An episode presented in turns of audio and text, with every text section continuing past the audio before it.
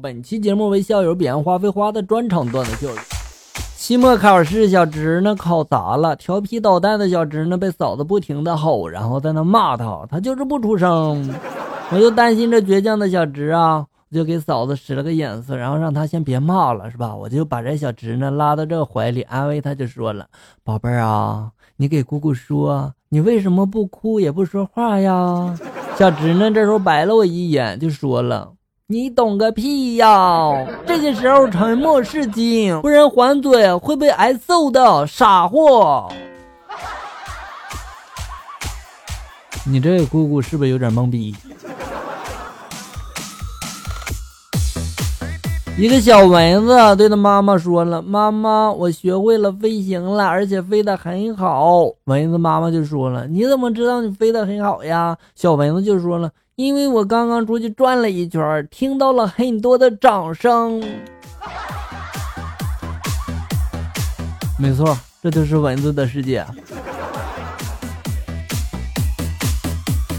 昨天我去酒吧，一个妖艳的女子勾引我，就说了：“帅哥，请我喝杯酒呗。”我就对服务员喊了一声：“来一瓶二锅头。”那女的就说了：“帅哥，你能不能点点高档的？”我当时就喊了一声：“来一瓶六十度的二锅头。”那妖女抬腿就走了。哎，你走什么呀？六十度的还不高吗？老婆对老公说了：“老公啊，你是不是得了这个关节挛缩症了呀？”我就说：“为什么这么说呀？”老婆就说了：“你没觉得你这手臂越来越短了吗？咱们刚在一起的时候，你的手还可以环抱住我的腰呢。你怎么不说你变胖了呢？”一个人走进心理诊所，对医生就说了：“我家里面都说我是精神病。”医生就说了：“为什么呀？”然后这病人就说：“因为我喜欢丝绸衬衫。”但是医生这时候就说了：“这有什么呀？我也喜欢丝绸衬衫呀。”那病人就说了：“太好了，你喜欢蒸了吃还是煮了吃啊？” 衬衫不是穿的吗？哎呀，确实有精神病。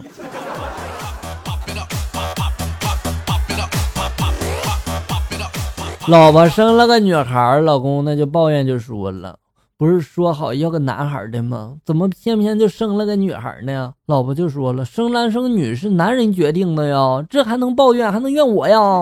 然后老公就说了：“在别人家里面可以这么说，可是在咱们家里，我买盒香烟都得请示你。生男生女这么大的事儿，我有权决定吗？”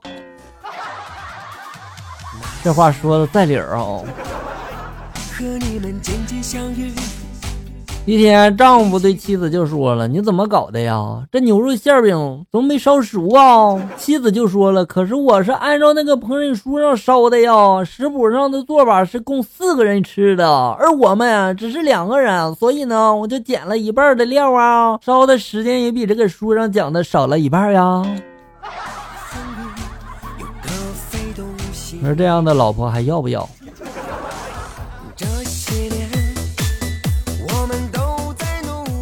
太太呢，结婚多年了，没有孩子，她天天的就祷告，希望生个儿子。祷告果然灵验呀，太太终于生了个儿子，但长得很难看。太太就对丈夫说了，一直希望儿子的头发是黑色的，皮肤是纯洁如玉的。可现在，丈夫这时候笑了笑，就说了：“ 哎呀，你真是的，上帝送了这么好的礼物给我吗？你还嫌包装不好？”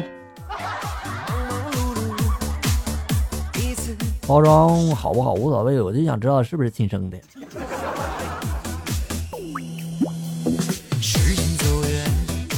一对夫妻呢，年纪大了，有时候嘛会讨论将来的事啊。丈夫就说了：“假如我先去世了，你怎么办呀？”妻子这时候沉思了片刻之后就说了：“我会找几个比我年轻的单身女人或者寡妇一起同住。”然后妻子呢这时候就问丈夫了：“那么如果我先死了，你会如何做呀？”丈夫这时候就说了。大概和你说一样吧，哎，和你说类似。你这个一样可是天壤之别呀。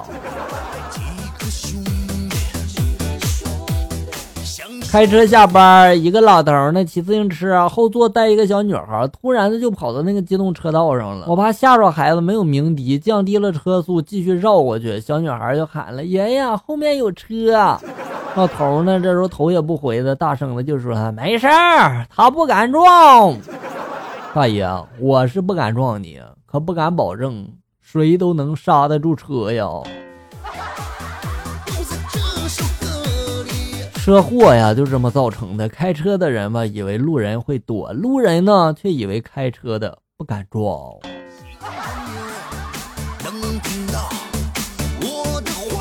今天听一女性朋友啊是这样说的：都说男人专一，不管多大的男人都喜欢二十岁的女人。其实那女人更专一啊，你什么高富帅呀矮富帅呀，对不对？高富丑啊矮富丑啊，女孩都喜欢。我发现一个问题，只要富就行，是吧？小的时候吧，冬天呢特别的冷，大家呢条件都一般，没有手套戴。上学的时候嘛，就把这个手塞在大腿下面压着取暖哈。一天呢，老师抽到我的这个黑板上写题，我抓着粉笔怎么都写不出来呀。老师这时候大声的就说：“我上课没有认真听讲。”说到气头啊，还说就让我叫家长。我急得我大冬天的，我全身都冒冷汗了。我，啊，老师啊，你给我五分钟行不行？我手冻木了。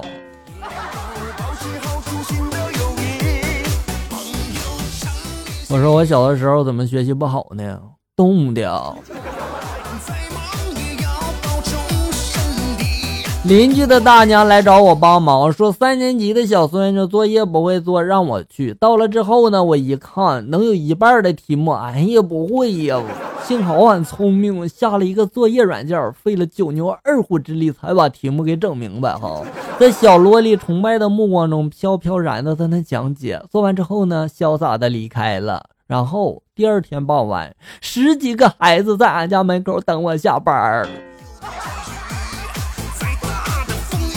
所以呢，你要不要直接把这个软件推荐给他们呢？好了，小友们，本期节目到这里就要结束了。欢迎大家关注咱们节目的同名微信公众号“醋溜段子”，上面有小哥发布的更多搞笑内容。我在这里等你，咱们下期再见。